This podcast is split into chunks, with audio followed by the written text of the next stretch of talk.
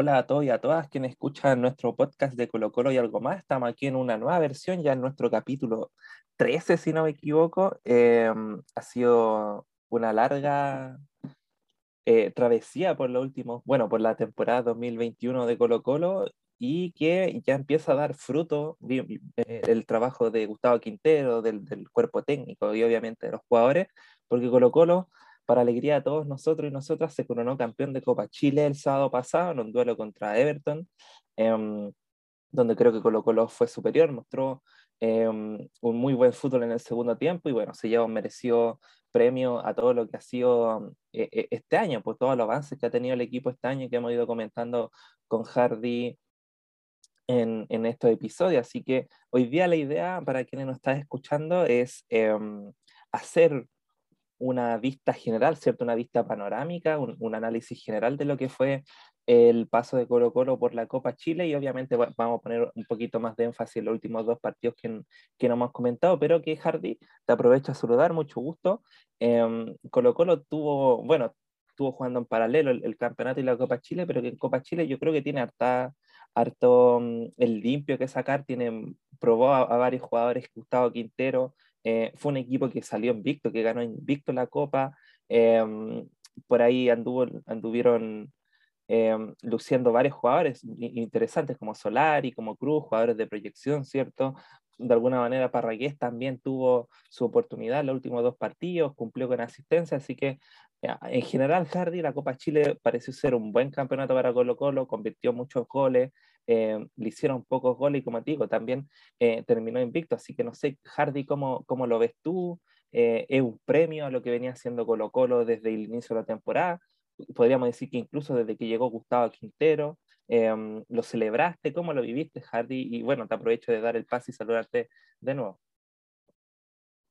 Hola, hola Hernán, un saludo a toda la gente que nos escucha, como siempre, y bueno, muy contento también, me sumo a tus palabras, contento de estar grabando una nueva edición del podcast, pero además, como tú decías, eh, una edición especial, claro está, por lo que pasó el fin de semana, por lo que pasó el día sábado y por esta mm, final, ¿cierto? Que yo creo que a todos nos emocionó.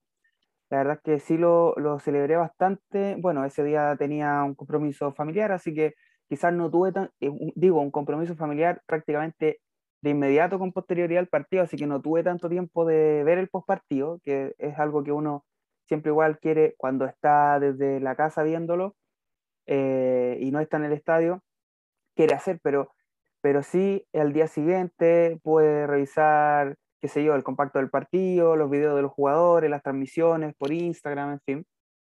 Eh, entonces me pasó lo mismo, me dice Hernán por interno. Sí, bueno, yo creo que eh, muchos quizás estuvimos en esa situación, así que no pudimos analizar eh, esa, esa algarabía inmediatamente posterior al triunfo, pero, pero bueno, más allá de eso, creo que tú ya lo decías, o sea, este es un título especial, claro, todos los títulos son importantes, eh, y yo quiero partir con algo que, que Quintero dijo al finalizar el partido, una vez que lo entrevistan, y es que nosotros sabemos, dijo él, que este no era el título más importante o el principal campeonato, más bien, pero que sin duda ayudaba eh, y que sin duda motivaba y era un reconocimiento enorme para el trabajo que hasta ahora se venía haciendo, sobre todo con lo que pasó en el descenso. Y con eso me quiero quedar porque nosotros tenemos claro que el torneo, el torneo principal, digamos, el título principal al que aspiramos es el, campeonato nacional. Eh, y para eso, digamos, hay que seguir luchando, queda, quedan bastantes fechas aún, etcétera. Pero sin duda esto es un aliciente de cara a lo que viene. Y también, Hernán, y esto también te quería comentar, eh, que se da justo en un contexto muy similar en términos del el lugar en el que se juega, eh, de la salida del plantel del estadio, a lo que sucedió eh, aquel 17 de febrero, o 16 de febrero más bien, el día previo a la final de la, la promoción. Entonces hay varias similitudes que yo creo que le dan mucho más simbolismo a este partido el que se jugara en Talca, insisto, el que se hiciera un arengazo en las puertas del Monumental, eh, el que algunos hinchas, ahora en menor medida, ¿cierto? Pero igual hubo un acompañamiento de algunos hinchas durante el transcurso hacia el estadio de Santiago Talca, el que Solari pudiera convertir nuevamente un gol. Eh, entonces, algunos periodistas decían, se cerró un ciclo. ese ciclo que se abre con, la, con pelear la final del descenso en el estadio fiscal de Talca y que se cierra con ganar la final de la Copa Chile en el mismo estadio. Eh, y puede, ser, puede verse de esa forma. Yo me quiero quedar, como te decía, con lo anterior y ahora ya vamos a ir desglosando con un torneo que yo creo que sirvió para que Colo Colo mostrara su mejor cara. Porque, y con esto te, te pregunto, Hernán, cuál es tu valoración al respecto, pero no sé si, si te parece lo mismo, si coincidimos. Yo creo, Hernán, que, que cuando, no sé si, si la gente que está escuchando se acuerda, cuando Colo Colo, eh, cuando se corta el torneo, el primer parón del torneo, nosotros veníamos de dos derrotas consecutivas, si no me equivoco, ¿no? No, habíamos perdido con Ñublense, con Palestino, y parece que después jugamos, no, miento, después Colo Colo jugó con Guachipato y jugó con La Serena. Y el último partido Colo Colo fue con La Serena, que ganó en el Monumental. Eh, se termina el torneo y hasta ahí Colo Colo jugaba bien, pero había dejado varias dudas en algunos partidos que habían estado marcados por incidencia externa. Recordemos el partido Ñublense por la suspensión de, de varios, o sea, por la inhabilitación de varios jugadores que no, que no podían estar, el partido con Palestino porque el equipo había tenido un solo entrenamiento previo al partido, eh, y me parece que Colo Colo se encuentra con su mejor fútbol en Copa Chile, cuando debutamos frente a La Serena, en el partido posterior contra Palestino y finalmente contra Unión Española. Entonces creo que fue un torneo que sirvió para que Colo Colo jugando con menor responsabilidad pudiera demostrar su mejor fútbol. Y los mejores pasajes que yo le he visto a Colo Colo fueron en Copa Chile, más allá de que los rivales, algunos estaban diezmados. Pero aquí lo dijimos siempre, si los rivales están diezmados y tú eres un candidato al título o te propones pelear el título, entonces cuando te enfrentas a esos rivales diezmados, tienes que pasarles por encima. Y creo que eso, eso se vio en Copa Chile. Sí, Hardy, muy de acuerdo. Qué bueno que tocaste ese tema porque Colo Colo venía, como tú dices, por, para ir con algunas dudas, ¿cierto? Ganando, pero eh, de manera muy ajustada. Recordemos que esos dos partidos que tú nombras contra Huachipato y contra La Serena, Colo Colo lo ganó 1-0 hasta el minuto 90 y que fue dos goles, o sea, dos partidos consecutivos, perdón, en donde entra Regá y hace goles al final sobre, mm, sobre los descuentos. Entonces creo que de alguna manera estos partidos en Copa Chile, que además hay que recordar, Hardy, que se jugaron en, un lapso de 12, 15 días, porque em, porque si no me equivoco coincide con, con, con la, la, Copa América y la, la Eurocopa, ¿cierto? Es ese periodo de Copa Internacional, entonces se juega en, muy poco tiempo y, y, bueno, creo que, insisto, que creo que consolida una idea de juego en Colo Colo y me da la impresión a mí que el partido contra la Serena, el que se juega en Monumental, porque la ida se juega ya allá en, en La Serena, que, que, que dicho sea de paso, fue, fue un partido que que, tuvo algunas dudas Colo Colo, empezó ganando, después lo empató muy rápido La Serena con un gol de, de Mati Fernández eh, y, de ahí hacia el cierre Colo Colo lo pudo, lo pudo liquidar. Pero creo que el partido contra La Serena de vuelta, aquí en el Monumental, es el punto de inflexión, o no el punto de inflexión, sino que es más bien la consolidación del estilo de juego, porque Colo Colo eh, podríamos decir que fue uno de los mejores partidos que ha jugado esta temporada, fue sólido en defensa, fue contundente en el ataque, eh, anotó muy buenos goles, de hecho Morales tuvo dos golazos en ese partido. Y creo que de alguna manera ahí todos dijimos que, eh, bueno, Colo Colo tiene chapa de candidato tanto en Copa Chile como también eh, en el Campeonato Nacional. Y desde ahí, bueno, vinieron una seguida de triunfo, em, vino la llave contra Palestino que estuvo un poco más apretada, Palestino igual es un, buen equipo, estaba jugando muy bien en ese entonces porque ahora los últimos meses Palestino ha tenido un, bajón brígido, de hecho, si no me equivoco, ahora está peleando ahí los puestos del descenso. Y, y, que bueno, fueron partidos más cerrados, pero que de todas maneras Colo Colo pudo mostrar su superioridad, pudo mostrar ciertas variables. Em, me, acuerdo que en esos partidos ya se empieza a consolidar amor en la defensa, por ejemplo. Em, empieza a jugar un poquito más Joan Cruz eh, y otros jugadores que se vienen integrando y que no habían tenido oportunidades de, de, de sumar minutos en el campeonato nacional.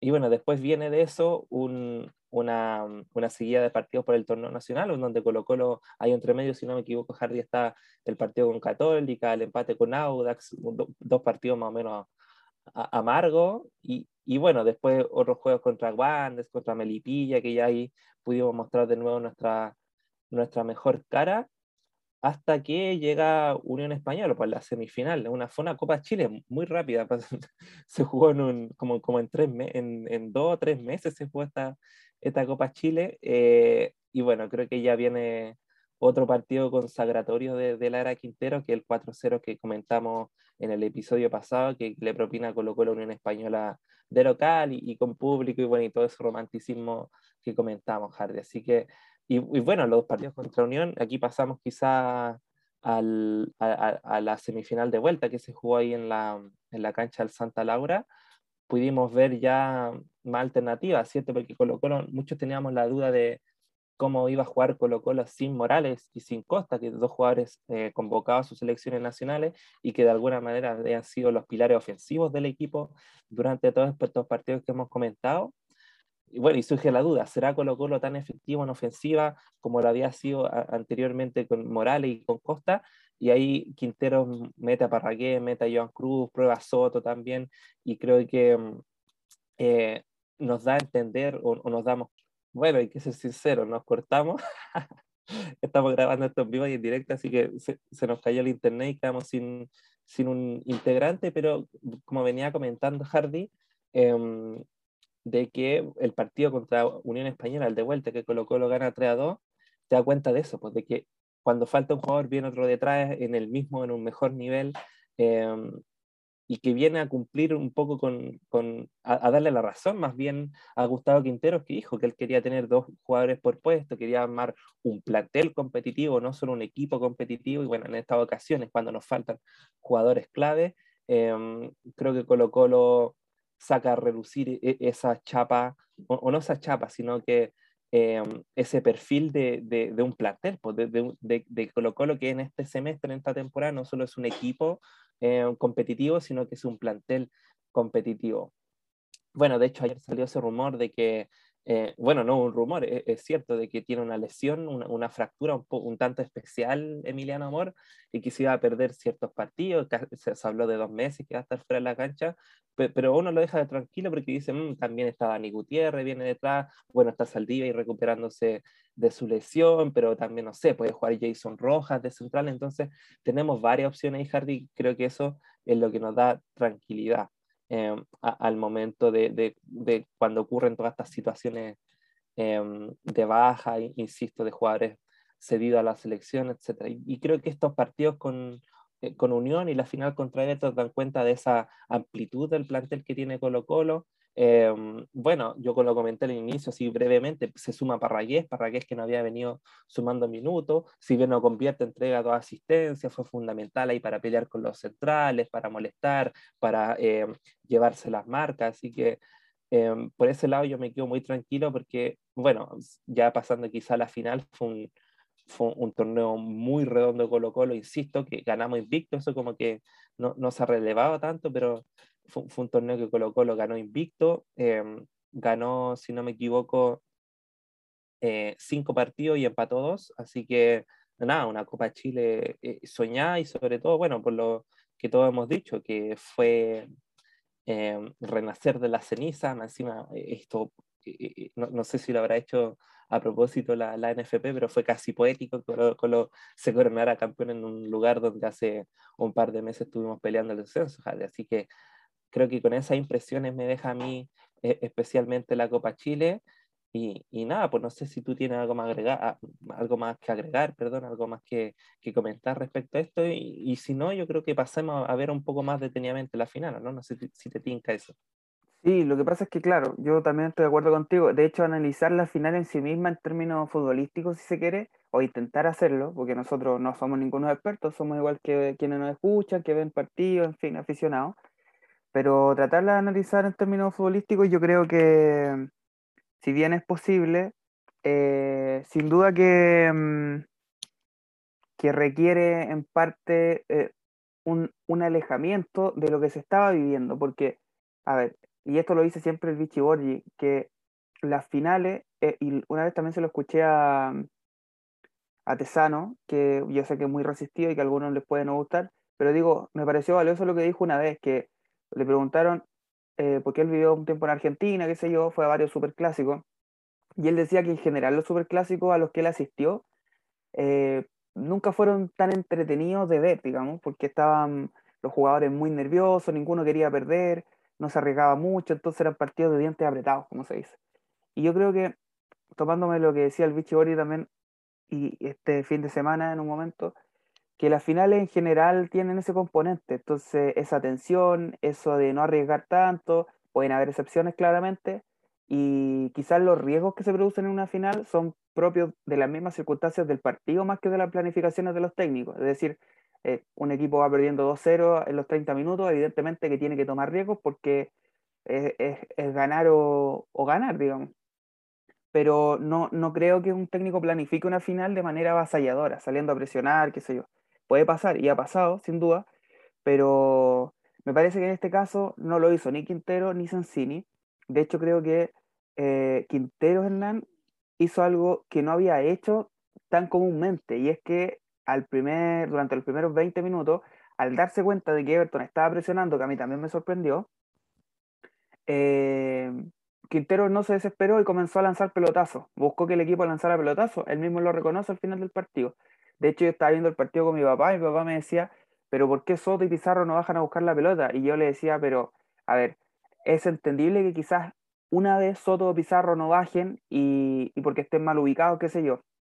Pero si tú te das cuenta, eso fue una constante durante el primer tiempo, entonces era imposible que eh, de manera tan reiterada los volantes no bajaran a buscar la pelota simplemente porque ellos no quisieran. Era obvio que había una indicación detrás de que eso no era lo que se debía hacer. Y en ese caso Quintero al final lo reconoce. Él dice que una vez que ve que Everton estaba presionando la salida, eh, lo que él busca es, por medio de Falcón y Amor, lanzar pelotazos cruzados tanto a Parragués como a Volados para poder ganar las segundas pelotas. Y ahí estuvo el problema porque no ganamos esas segundas pelotas durante el primer tiempo. Entonces, eh, yo creo que fue un primer tiempo trabajo por eso, se invirtieron en parte los papeles. Everton salió a proponer un poquito más, comúnmente no lo hace, y Quintero, no digamos que salió a defenderse, porque Colo Colo no me parece que se haya eh, tirado atrás, pero salió con un poco más de calma. Eh, y ya el segundo tiempo, los cambios, yo creo que hay que ser honesto en eso, Everton tenía un par de bajas sensibles, y, en ese aspecto creo que los cambios que hace Quintero no solo le dan un aire distinto a Colo Colo, sino que además eh, le dan una estructura distinta y complican mucho más a Everton, que hasta ese momento tenía muy bien tomado a Pizarro en el medio y a Gil. Eh, y una vez que, que, entra Johan Cruz y se abre por la banda, yo creo que también fue un poco más complicado para, para poder, porque Johan Cruz tiene ese recorrido de ida y vuelta que ya lo habíamos conversado acá, eh, entonces, bueno, en fin, ahí eso creo que, que, marca el partido a favor de Colo Colo y prueba de ello es que a partir de, mm, de una recuperación surge el segundo gol de Colo Colo, una recuperación, si no me equivoco, entre Opaso y Soto me parece, y el primer gol surge de un despeje de Falcón que la pelea arriba Parragué. Entonces yo creo que esos goles, son muy decidores de lo que fue el partido. El primer gol de Parragué, de un pelotazo, eh, perdón, el primer gol de Solari surge de un pelotazo de Falcón, que es lo que se buscó todo el primer tiempo. Em, y el segundo gol surge de una recuperación en una presión alta. Entonces, eso me parece, Hernán, que em, así se puede analizar, porque yo creo que ya más en términos más precisos es complejo, porque también hay que entender que Everton, no sé si a ti te pareció, después del 2-0 yo creo que se vino abajo. O sea, eh, no, no sé si, si pensó que tenía alguna opción de poder remontar. Sí, se cayó completamente, o sea, no sé si completamente, así como para un equipo devastado, pero, pero sintió el golpe anímico de los dos goles de Colo Colo, es cierto. Sí, y otra cosa, Hernán, lo que sí me gustaría destacar, eh, yo creo que el rendimiento de Brian Soto, o sea, me parece que lo de Solari sin duda es consagratorio eh, y lo vamos a tocar, lo de Parraqués también, me gustaría que le diéramos un par de minutos, eh, pero antes, para partir quizás, creo esto nosotros no lo hacemos. Siempre hablamos con Hernán que no, no, es necesario de pronto, cuando el equipo juega mal, individualizar los rendimientos, porque si el equipo anda mal, es muy probable que todo, que todo ese ejercicio de individualización de la valoración del rendimiento sea negativo. Y cuando el equipo anda bien, por el contrario. Entonces, yo creo que em, en partidos como finales o en lo que fue el partido por la promoción, en este tipo de instancias, es difícil hacer un análisis tan serio futbolísticamente hablando, por lo que hay detrás, el nerviosismo, la ilusión, la presión, etc. Pero sí creo que se pueden destacar eh, algunos gestos, y me parece que esos gestos están en lo que hizo, por ejemplo, Brian Soto, que es un jugador que nosotros y muchos colocolinos y colocolinas ya eh, hemos pedido, ojalá la, la, oportunidad que pueda tener pronto, ¿cierto?, de, titular, ahora la tuvo. Eh, tiene también en ese lugar a, tres jugadores que, que, han andado muy bien, más allá de que este último partido Gil ha bajado su rendimiento, pero está Fuentes, que siempre cumple, está Gil, está Pizarro. Entonces, eh, hay competencia, una competencia bien interesante en ese puesto, pero Soto yo creo que en un partido como este, que Quintero le da la confianza a Hernán y le dice, bueno, tú vas de titular en una final, eh, hay una responsabilidad enorme que Quintero y una confianza a la vez deposita sobre los hombros de Soto.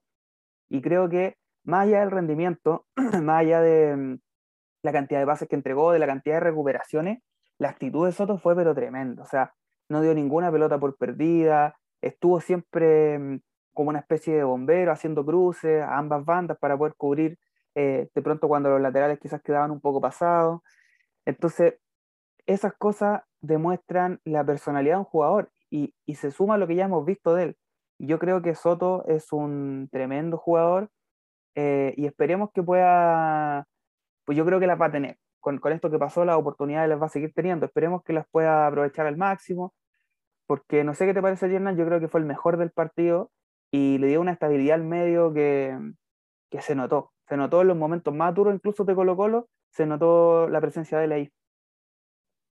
Sí, no, de todas maneras, Hardy, creo que um, Soto bueno, Soto, Pizarro han sido de, los jugadores de, la cantera que mejor han sabido aprovechar su oportunidad y Soto que en el último, ¿cuánto? Los últimos cinco partidos que ha venido alternando ahí suplencias con, con titularidades, pero creo que un, eh, sintió, sintió esa, esa responsabilidad, pues de que, como dices tú, de que Quintero le pasa la camiseta titular y, bueno, en una final además, eh, Creo que, que, Soto aprovecha demasiado la oportunidad, tuvo un despliegue impresionante. De hecho, hay una jugada en donde Suazo va a trabar con la cabeza un balón y después llega Soto a despejarla. Eh, no, creo que estuvo. Es de esos partidos, es de esos partidos bisagras, si, si podríamos decir, donde el, el, el, el DT te pasa la camiseta titular en una final y dice, haga lo que mejor sabe hacer, jugar al fútbol. Eh, y, y, Soto responde con creces y que de seguro ahora se va a meter también en la, en las disputas de la camiseta titular de cara a la segunda rueda del campeonato. Así que em, también destacaría, creo que, que, si bien en el primer tiempo fue, fue un, fue un, un, juego más, más trabado, donde, de, más, donde los, los, equipos se buscaron anular entre sí, destacaría igual lo que hizo Falcón y, y Amor en, en, defensa, creo que se ha venido consolidando, cada partido que han jugado juntos lo han jugado mejor. Y insisto, yo siempre quiero destacarlo porque no lo destacan en ningún otro lado. A, a Brian Cortés. Yo creo, creo, que tuvo un par de intervenciones en el primer tiempo que fueron claves, quizá no fue la, la, la etapa de la Copa Chile, pero, pero que sí permiten mantener, eh, te, primero te dan esa seguridad en el fondo y te permiten mantener eh, el empate, te permiten mantener el cero, ¿cierto? Eh, Así que nada, si hablamos de individualidad, me, obviamente me gustó mucho lo que hizo Solari, creo que en el primer tiempo fue el que más encaró, eh, por ahí tuvo dos, dos, llegadas por la banda que no terminaron en buen puerto, pero que de alguna manera rompen la defensa de Everton. Pizarro, no sé si, eh, puta, que Pizarro salió en el, en, el, en el, entretiempo, que de hecho fue el cambio por, por Joan Cruz, ¿cierto? Eh, no fue su mejor partido, pero creo que cumplió. Leo Gil no sé, aquí, aquí creo que, que discrepamos un poco con Quinteros, creo que Leo Gil no es, no, no es para jugar tan pegadito, el otro día jugó bien, bien pegadito a Parraguera en el primer tiempo, no creo que, que tenga, que su mejor juego fluya en esa posición. Eh, creo que nos hemos comentado también, Hardy, aquí. Sí, sí solo aportar algo, yo creo que estoy de acuerdo contigo lo de Cortés, y yo creo que cuando tú dices, es la tapa, puede que no, no sé si sea la tapada de la copa, yo sí creo que es la tapada de la copa, porque en una final, imagínate, era un tiro complicado, eh, a mano cambiada, como dicen los arqueros, y, podía cambiar el partido. Mira, yo creo, y, esto no, no, tenemos, es fútbol ficción, que mm, sin duda un gol complicaba a Colo Colo, pero cuando uno veía Colo Colo lo veía demasiado tranquilo. Me parece que el equipo, más allá de los malos momentos que vivió en el partido, transmitía una tranquilidad y uno, no sé, no sé si te quedó esa sensación, pero daba la impresión de que Colo Colo el segundo tiempo iba a salir con una con una actitud distinta. Entonces, eh, lo digo también a propósito de lo que se dijo de este penal, que este penal si se cobraba cambiaba el partido. Yo creo que más allá de que mm, no sé, eh, Everton tuvo pasajes muy buenos en algún punto, me parece que Colo Colo transmitió una actitud muy, muy alentadora para uno como hincha en este partido, y, y que, que, no pasaba en otros, digamos. Eh, bueno, en fin, eso. Y solo aportar otra cosa con respecto a lo de eh, Gil, sí, viene bajo su rendimiento hace varios partidos, yo estoy de acuerdo con eso, o sea, yo creo que está claro, y bueno, es así, lo de fútbol es de momento, y me parece que él no está en un buen momento, y, bueno, lo, bueno es que tenemos alternativa. Y lo de Pizarro, yo creo que no fue un buen partido de Pizarro, estuvo muy marcado, muy bien marcado, pero tampoco fue un mal partido. Entonces eso también es bueno, que su partido más bajo no haya sido un mal partido. Entonces yo creo que eso también es, muy positivo.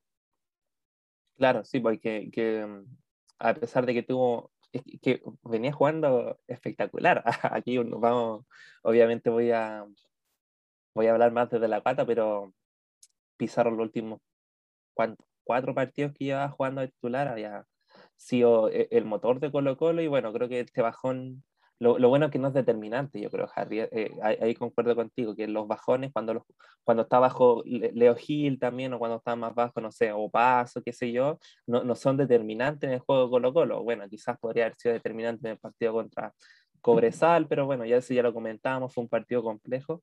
Eh, pero lo bueno que, que, que, cuando vienen bajones de los jugadores, no, no, son tan bajos, ¿cachai? No son catastróficos estos bajones y, como hemos venido repitiendo, siempre hay otro, hay que, que lo reemplace eh, de igual o mejor manera incluso. Eh, así que, bueno, destacar también lo de John Cruz, Hardy, yo te lo había comentado en algunos episodios anteriores, a John Cruz se le veía muy ansioso por, por, hacer su gol, de alguna manera ese gol consagratorio en, en el primer equipo.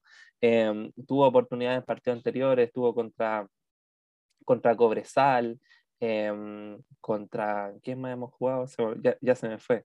Bueno, lo tuvo contra la Unión, también contra la Calera, pero, pero siento que, que se anduvo acelerando de, algún, de alguna manera en, su decisión final, obviamente con el afán de convertir un gol, pero eh, los goles llegan, ah, tienen su momento, ya tenías que esperar nomás y qué mejor que anotar viniendo de la banca en una final y un golazo, pero un golazo de, de fuera del área, eh, un zurdazo tremendo y que, bueno, e-, es un jugador que, que siempre dice Hardy que, que, su inspiración, o no su inspiración, pero de alguna manera un referente en su carrera ha sido Mati Fernández y tienen cosas bastante parecidas. Y ojalá nos sorprenda Joan Cruz con, con una buena carrera.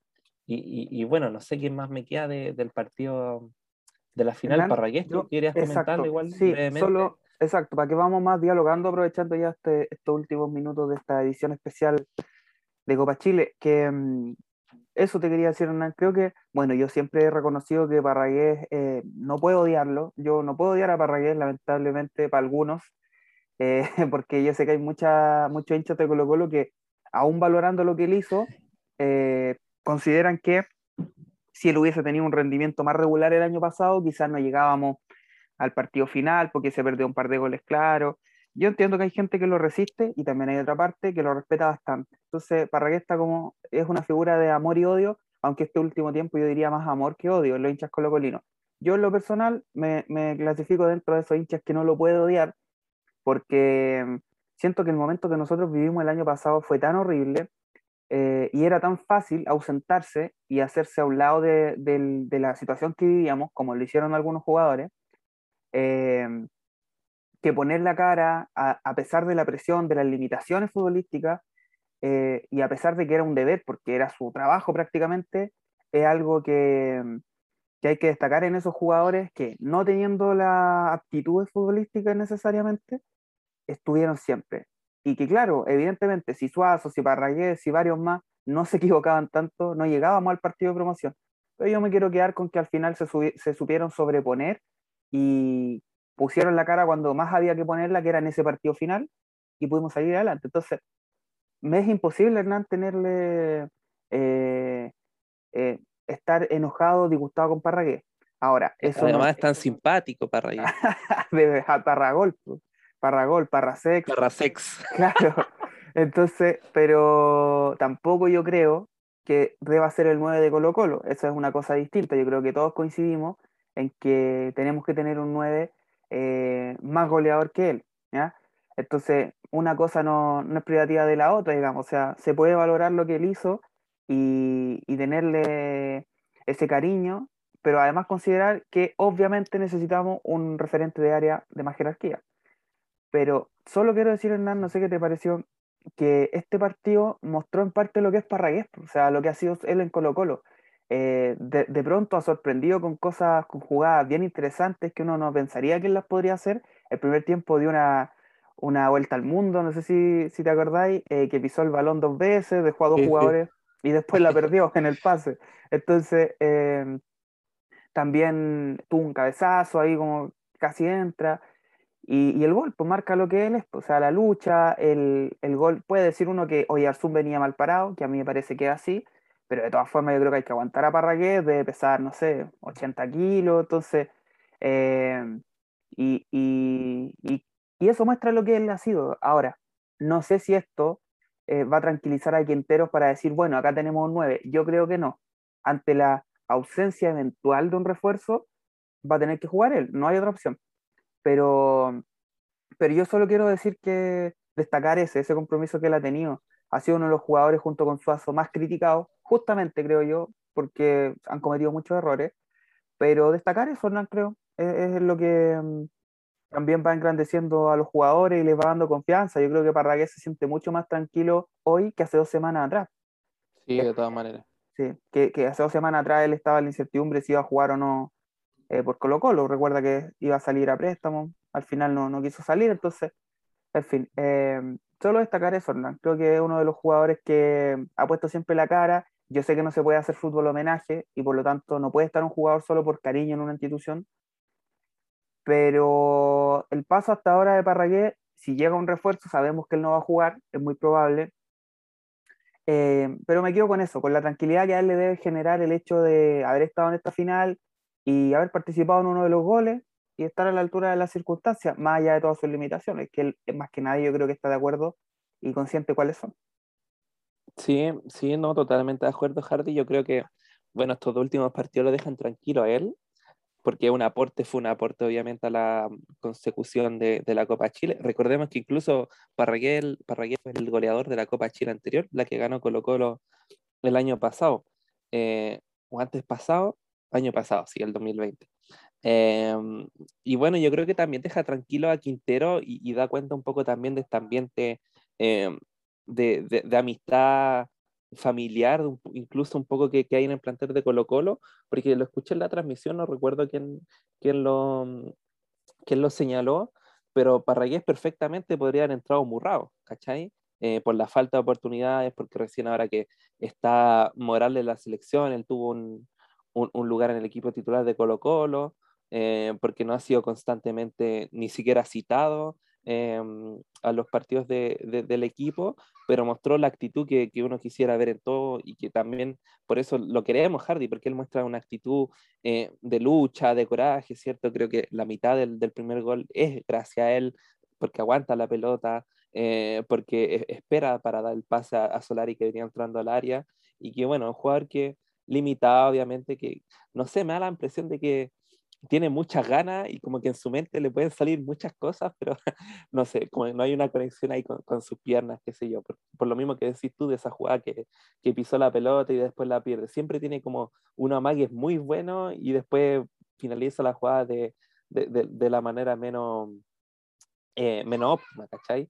Pero que insistimos, es eh, eh, un jugador muy querible porque porque creo que siente la camiseta, bueno, lo ha dicho que su familia es de Colo Colo, pero que um, cuando se le necesita, como en esta situación del último partido, responde y responde a, cabalidad. Si bien no haciendo goles, pero aportando eh, a, la generación de fútbol de Colo Colo. De hecho, el, pase que da de Taquito contra Unión lo encontré fenomenal también. Él tiene una muy buena lectura de hacia dónde va a picar volado y, bueno, se la deja en bandeja y ahí el gol. Así que creo que él se queda tranquilo, nos quedamos tranquilos nosotros como hinchas, yo creo que Quinteros también tiene esa tranquilidad de que independiente que, como te mencioné, incluso a veces queda fuera de las citaciones para los partidos, cuando está, cuando, cuando lo necesita, ¿cierto? Va, va, a responder.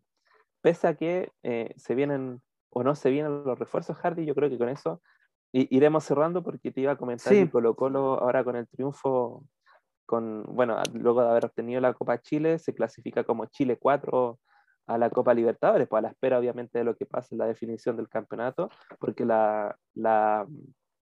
el, Chile 4 te da paso a la, a la fase previa de Libertadores, pues, la de, clasificación a los grupos. En cambio, el Chile 1, el Chile 2 te dan la clasificación directa. Así que, bueno, y que yo creo que ya e, es positivo que venga este título ahora, en, inicio de septiembre, porque Colo Colo, y, bueno, Blanco Negro y, y, Colo Colo como, como, equipo, ¿cierto? O sea, me refiero al cuerpo técnico de Quintero, ya pueden empezar a planificar lo que va a ser el próximo año em, en un torneo internacional, donde creo, no sé qué pensáis tú, Hardy, pero yo creo que no se tendría que ir ningún jugador, por ahí se me, se me puede escapar uno que no esté jugando, ¿cierto? Que, que esté relegado de las citaciones, pero del plantel que tenemos ahora, creo que no hay que dejar ir a nadie al, menos para, para, enfrentar la Copa Libertadores.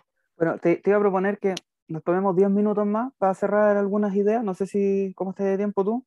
Esto estamos haciendo ya. 10 minutos más solo para cerrar algunas cosas que, que quería mencionar también. Eh, antes de pasar a lo que tú dices, destacar, y, y, bueno, lo hicimos, digamos, quizás de manera genérica porque, porque creo que mm, ya se ha destacado lo suficiente eh, a través de redes sociales, que los hinchas han expresado su, su, cariño, su agradecimiento, su motivación. Me refiero a Johan Cruz, a Solari, a Quintero, que fueron claves también.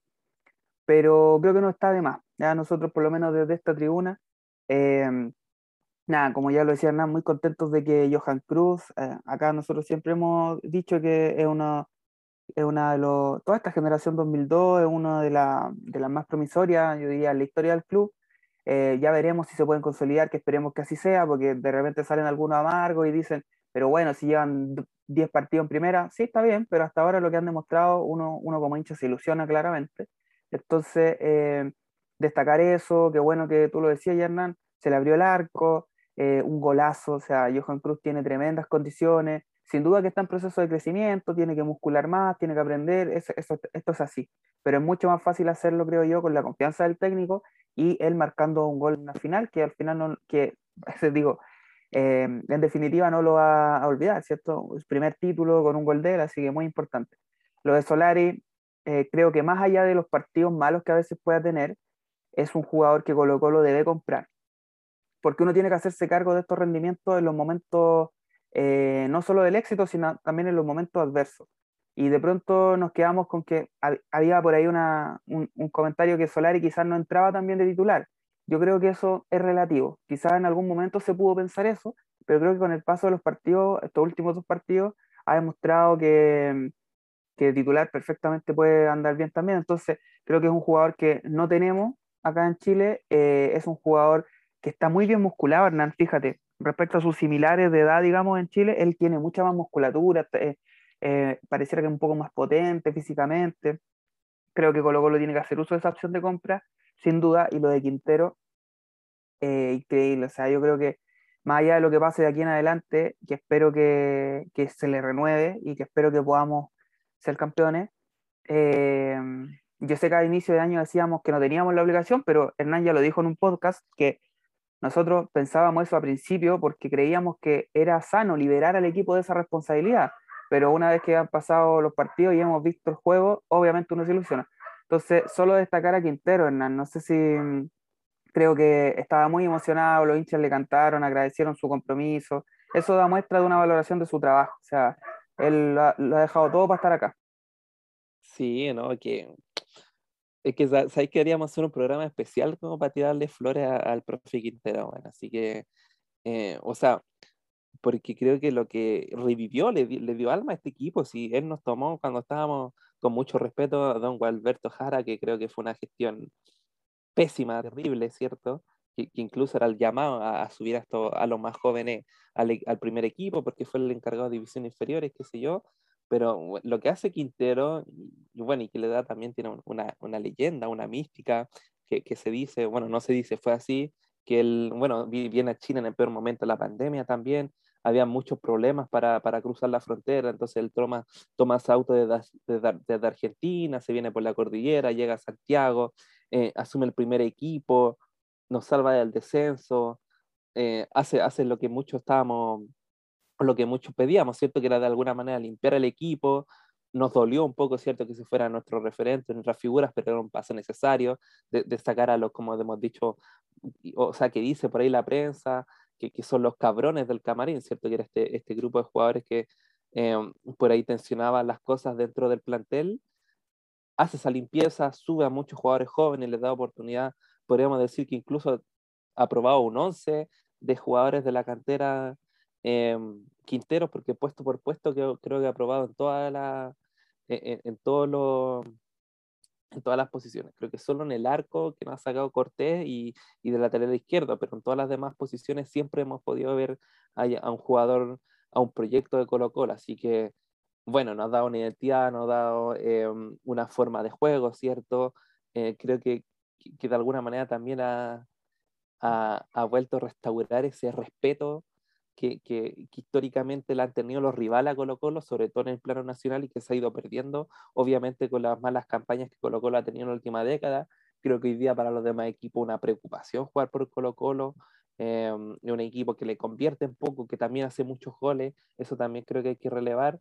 Y, y bueno, no, insisto, creo que para, deberíamos hacer un programa especial solo para agradecerle y tirarle flores, flores perdón, al profe Quinteros, porque lo que hizo con, el, con, este equipo creo que se resume en eso, lo que dije al principio, le dio alma, sí. le, le, dio corazón, le dio Hernán, te aporto cuerpo, otro dato. le dio físico también.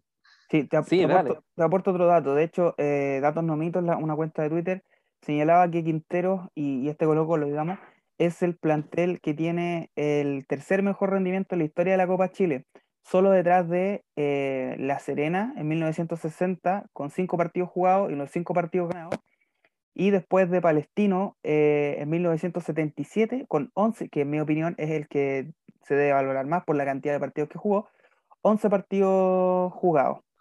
Eh, no ganó los, los 11, creo que empató uno o perdió con algo así, no sé, ahí hay que ver el porcentaje. Y después viene Colo Colo el 2021 este año con 7 partidos jugados y no sé cuántos ganamos, pero con un 91% de rendimiento. Entonces, eso es meritorio. Yo creo que, como tú decías, sin duda hay que analizar después el trabajo de Quintero. Ayer alguien preguntaba, Hernán, ¿qué pasaba si perdíamos el clásico? ¿Qué pasaba con Quintero?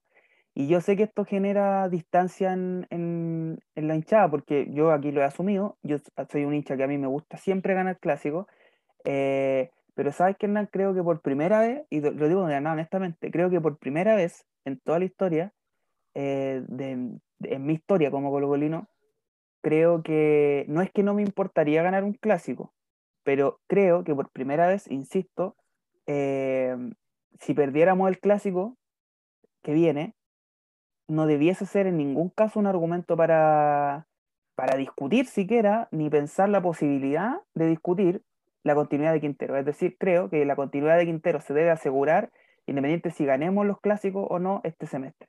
Porque eso me da la, porque me da la tranquilidad lo que decías tú, o sea, de lo que se ha hecho hasta ahora. Y yo sé que, insisto, puede salir al, al, alguien a tratarnos de mufa, qué sé yo. En el fútbol todo puede pasar, o sea, se ha visto equipos que han tenido rachas históricas y de pronto han caído, pero abruptamente. Esperemos que, que eso no nos suceda, pero digo, hasta ahora el trabajo que se ha hecho, no hay que recordar que era un equipo que estaba muerto. Sí, eso es lo que no hay que perder nunca de vista. Entonces, yo creo que eso, Hernán, con eso se puede resumir, o sea, me parece que más allá de lo que pueda pasar, hay que asegurar la continuidad de Quintero y de estos jugadores. Eh, y no debiese ni siquiera pensarse la opción de que su continuidad esté sujeta a un partido de ese tipo, yo creo, en esta ocasión. A diferencia de otros técnicos que uno decía, bueno, no vamos a salir campeones, no vamos a jugar bien, por último ganemos los clásicos, ¿ya? Eh, y los ganamos, pero... Claro, que, que, que, han sido prácticamente todos los últimos técnicos que ha tenido claro, Colo Colo. Claro, que se agradece, ojo, yo me pongo enormemente feliz cuando uno gana un clásico, o sea, yo de verdad lo disfruto mucho, sí. como mucho hincha. Gracias, Pablito Guedes. Sí, sin duda, sin duda. No, eh, no, no lo, para mí no está en el pedestal de los tres mejores, de los cinco o seis mejores técnicos, como para algunos hinchas, pero sin duda un técnico que merece respeto, eh, ganó todos los clásicos que jugó. A mí la derrota con Delfín me dolió muchísimo, la derrota en el Monumental fue una de nuestras peores derrotas históricas y eso, más el título perdido con la U el 2017, empaña su estadía, pero por lo menos tiene el salvavidas de haber ganado los clásicos, así que, en fin. Otro día podemos comentar, Hernán, eh, de hecho, le comentamos a la gente que tenemos pensado varios especiales que, podemos, que esperamos concretar eh, en torno a, y si quieren ustedes, por favor, sugieran ideas en torno a los mejores técnicos, los peores técnicos, los mejores o peores refuerzos, etcétera. Así que ahí vamos a hacer algo más entretenido. Y solo para terminar, Hernán, con esto que hablábamos de Quintero, eh, sí, yo creo que los equipos tienen un respeto distinto, como tú decías, por Colo Colo. Ahora vamos a ver qué es lo que pasa con O'Higgins. No quisimos profundizar mucho en eso ahora, porque eso ya queríamos darnos un minuto para poder festejar y reflexionar en torno sí, al título. obvio. Y bueno, para mandarle los saludos al profe Quintero si es que no, no escucha. Y quién sabe una de esas, ¿eh? puede ser, se encuentra en nuestro podcast. Lo queremos mucho, lo, abrazaría eternamente. Sí, su, su cabellera es, es, lo que lo distingue, ¿eh? Su cabellera frondosa y además... Claro, su vello facial. Sí, sí, sí, sí. ¿No? Y, y su color tan negro, tan oscuro, yo creo que pocos lo, pocos lo tenemos, digo. Porque yo no creo que sea tintura, no vamos a pensar, ¿para qué vamos a ser mal hablados? No creo que sea tintura. No, no creo, no, se conserva bien el profe, se conserva bien. Sí. Eh, le vamos a dar las gracias al Cruzado, Sociedad Anónima, por traer al profe Quintero a la del fútbol nacional, bueno, y por dejarlo ir tan fácilmente.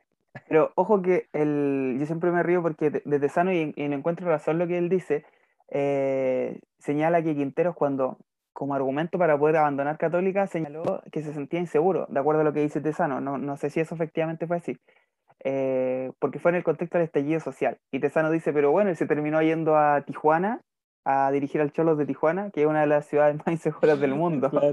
pero bueno, en fin, yo creo que Bueno, supuestamente... No, perdón, perdón. No, dale nomás, dale nomás, dale nomás. No, que supuestamente se fue porque mm, Católica no tenía, o sea, la dirigencia católica no proyectaba valga la redundancia, un proyecto para Copa Internacional. Exacto, sí, yo creo que eso va. Esa, es una de las motivos. Y lo último para despedirme, por lo menos de mi parte, no sé si tú tienes algo que agregar. Eh, hay una entrevista bien interesante que hizo el sitio en cancha a Quintero, se la hizo César Luis Merlo, que está en tres partes y son entrevistas, está escrita, digamos, hay que buscarla en el portal. Se la recomiendo porque hay varias cosas sabrosas que señala Quintero, entre ellas, por ejemplo, eh, que sí hay un interés por Araos, pero que está ahí en veremos. Yo veo difícil que pueda llegar Araos, pero vamos a ver cómo se da. En torno al Chucky Ferreira, Quintero señala que un buen jugador, tiene jerarquía, qué sé yo, pero que no juega hace cuatro meses y él necesita un jugador que llegue y juegue. Entonces yo creo que por ahí también hay algunas trabas, a pesar de que yo creo que si Ferreira dice que sí, va a venir, o sea, lo van a traer igual, independiente de que venga sin fútbol. Y lo último, que es lo más importante, creo yo, eh, sobre la continuidad. Quintero señala que deja entrever que no tiene que ver con una cuestión económica, que es lo que al parecer efectivamente todos dicen, digamos que aquí no hay un problema económico que ponga en, duda su continuidad, ni por parte de Blanco y Negro ni por parte de Quintero, sino, bueno, no sé por parte de Blanco y Negro, por lo menos de Quintero, de Blanco y Negro nunca se sabe, pero Quintero no, no arguye como un impedimento, como una, un, no sé, un problema lo económico. Yo creo que es lo que dice Hernán, él está eh, proyectando un equipo competitivo, lo dijo, le gustaría dirigir, lo dijo en la entrevista, en la entrevista de En Cancha y la entrevista con Daniel Arrieta post partido, que a él le encantaría dirigir a este mismo equipo el otro año y potenciar este equipo. Y ahí veremos, como tú decías, quizás no tienen que salir ningún jugador. Yo creo que eso lo analizaremos más adelante porque yo creo que el equipo no se tiene que despotenciar, está claro. Eh, sí, creo, lamentablemente, que por lo menos dos jugadores van a tener que salir para hacer caja más que nada, porque estamos en un momento económico. decir. sí, y poder reforzarnos a la vez con esa caja eh, con otros jugadores de iguales o mejores. Entonces, pero sí concuerdo contigo que no hay que despotenciarse. Yo creo que lo primero tiene que ser asegurar tanto a Gil, tanto a, Solari, incluso a Amor, que ha rendido bien hasta ahora, eh, más allá de, todo lo que, se, lo que en algún momento lo criticamos. Pero bueno, por ahí va a pasar el punto de renovación o no de Quintero, por una cuestión de ambición deportiva. Eh, él sabe que él tiene una deuda, quizá un desafío con la Libertadores. Es lo más que ha llegado, lo más alto que ha llegado a Libertadores fue solamente clasificar octavos con MLE de Ecuador. Entonces, él sabe que tiene ese desafío, él, es un hombre competitivo, está claro. Eh, bueno, ojalá veremos qué pasa. Y estar atento esta semana, Hernán, porque el miércoles jugamos con O'Higgins, rival difícil siempre, y, y el viernes se cierra el libro de pase, así que vamos a ver si es que llega algún refuerzo. Sí, eh, bueno, de acuerdo obviamente en lo que decís tú, Hardy, para ir cerrando ya, hay que blindar a este equipo. Eh, por ahí los que se fueron, o sea, los que tenían que irse ya se fueron, se fue Leo Valencia, se fue Blandi, em, se fue Brian Bejar, entonces, pensando muy rápido, no sé si hay un jugador que, que no haya sido aporte que no esté considerado por Quintero y que todavía forme parte del plantel. Creo que, bueno, iba a ser esencial lo que podamos hacer en el mercado pase obviamente se, por ahí se va a ir uno que, que, va a doler, porque obviamente, como dices tú, hay que, hay que hacer caja, ¿cierto? Hay que traer dinero también para, eh, para traer jugadores de jerarquía, sobre todo pensando en el plano internacional, y que yo creo que el desafío desde Quintero ya fue campeón en Chile de Copa Chile, con el, del Campeonato Nacional con Católica, y de hecho con Católica eh, fue, fue un fracaso, se tituló como fracaso la, la mala participación que tuvo la UC con Quintero en el plano internacional, porque si no me equivoco, han eliminado en la fase de grupo. Em, y, y, también al, profe Quintero hay que brindarlo. O sea, yo creo que la gestión de, Blanco Negro hoy día que, que ha dicho, por ejemplo, Morón, que ha dicho que proyectan un equipo competitivo a nivel internacional de aquí al mediano plazo, creo que no se puede dar el lujo de dejar ir a este, a este, cuerpo técnico ni al plantel que tenemos hoy día, los jugadores claves que tenemos hoy día. Creo que son la base ya para, para empezar a proyectar un, un Colo Colo que vuelva a, a, competir en Copa Internacionales, no a participar solamente, sino que a competir en Copa Internacional. Así que, sí. bueno, eso, eso lo veremos ya a fin de, a fin de año. Ojalá que llegue Arauz, me gustaría mucho que llegase Arauz, por ahí se, se, se dice que le están guardando la 10 que dejó Leo Valencia, pero está complicado. Está, está complicado, que el mercado pase. Mejor no, no nos hagamos ilusión y que lo que llegue, que llegue a aportar. Exactamente. Así que, sí, por eso, Hardy, eh, nos vemos en unos días más para comentar O'Higgins, para comentar e-, Everton. oye, y ojo, que el, el miércoles es super jornada, porque a las 6 jugamos con O'Higgins allá en Rancagua y a las 8 juega Colo Colo femenino con Santiago Morning. Así es. Por ahí el clásico jugar en el Monumental, están a la entrada a la venta. Eh, eh, por ahí el clásico del fútbol femenino, hoy, hoy por hoy. Sí, equipos que con la U en el fútbol femenino son los más poderosos en el torneo, hace varios años ya, así que sin duda un partido difícil eh, jugar contra el Chago, de hecho está clasificado a Libertadores con la U, ahí hubo una cuestión también media rara de Conmebol administrativa, pero en fin, muy merecida también la clasificación, ambos equipos junto con Colo Colo vienen haciendo las cosas bien en el fútbol femenino hace rato, así que bueno, eh, a confiar en Luis Mena nomás y sus dirigidas, en Javi Gres. Veremos qué pasa. Sí, Javi Gres está goleadora y hay que, hay que recuperar a la, a la Canio también, que creo que, que, ha tenido un bajón en, en, la creación de juego Colo Colo desde que se lesionó sí, la Exactamente. bueno, eso, super jornada el miércoles, Hardy. Eh, estaremos comentándolo en algún punto de la próxima semana para que también sumar el partido contra Everton del, del próximo martes y bueno, ojalá estar comentando de nuevo un triunfo o, incluso un buen rendimiento de, de, Colo Colo, independiente que por ahí sea un empate, qué sé yo, porque bueno, Everton de seguro va a ir con ánimo de revancha de lo que pasó en Copa Chile, O'Higgins siempre un equipo complicado, bueno, nos ganó en la primera rueda, nos mandó al partido de definición, así que Además jugamos en Rancagua, así que va a estar, va a estar sabroso también. Sí, se juntan, sabroso como nuestro director técnico. se juntan dos factores, que uno es que O'Higgins siempre se agranda contra Colo Colo, no contra los otros equipos. Hay equipos que se agrandan contra Colo Colo, hay otros que se agrandan más contra la U, es así. En general todos se quieren agrandar contra los equipos grandes, pero yo digo que O'Higgins es uno de los que más complica a Colo Colo estos últimos años, y a la U, por ejemplo, uno de los que más los complica puede ser Antofagasta o Guachipato, que, que de, pronto le sacan punto a la U eh, y con otros equipos quizás no, no juegan tan bien, en fin. Pero además hay otro antecedente, creo yo, y es que juega Miguel, es que dirige Miguel Ramírez, que hay una historia mm. especial ahí, bueno, por todo lo que él tuvo en Colo Colo, y también porque como DT eh, fue él, o no, sí, él era el DT de Wander cuando nos ganó 3-0, entonces hay una, un, sabor especial por ese partido que fuimos claramente superados, inapelablemente, así que eh, bueno, veremos un, un, partido interesante desde lo táctico, dos técnicos que juegan al ataque. Eh, Ramiro lo escuché recién en una entrevista, en la conferencia que estaba dando en, en, el Monasterio Celeste, señalaba que él no iba a renunciar a su idea, dijo algo que me llamó mucho la atención, Hernán, nos alargamos un poco, pero solo para terminar, y es que dice, eh, nosotros queremos ganar a nuestra manera y no de cualquier manera. Bueno, hasta qué punto eso será verso, vamos a verlo, digamos, pero un partido que al menos promete en apariencia. Sí, ha, mostrado cosas interesantes.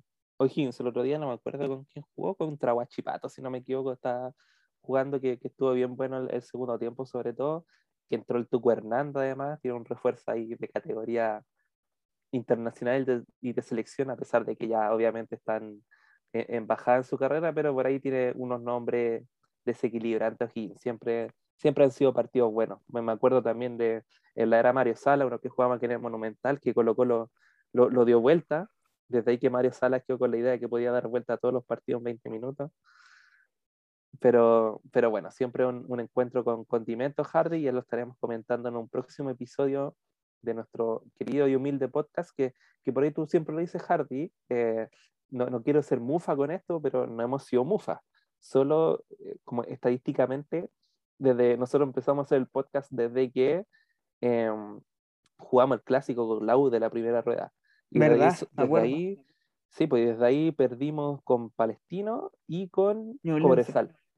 Ah, y Ñublense, claro, pero obviamente ahí esos dos partidos con Palestino y, y Y con O'Higgins perdimos. Ah, pero ese fue antes de esto. Sí, pues, tienen mm. su eh, factores extrafutbolísticos, claro. claro.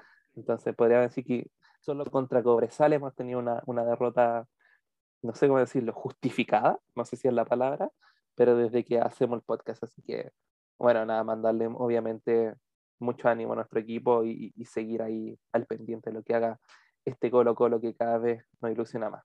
Ojalá este otro año tengamos una buena participación en Libertadores, pero eso será tema para otra temporada.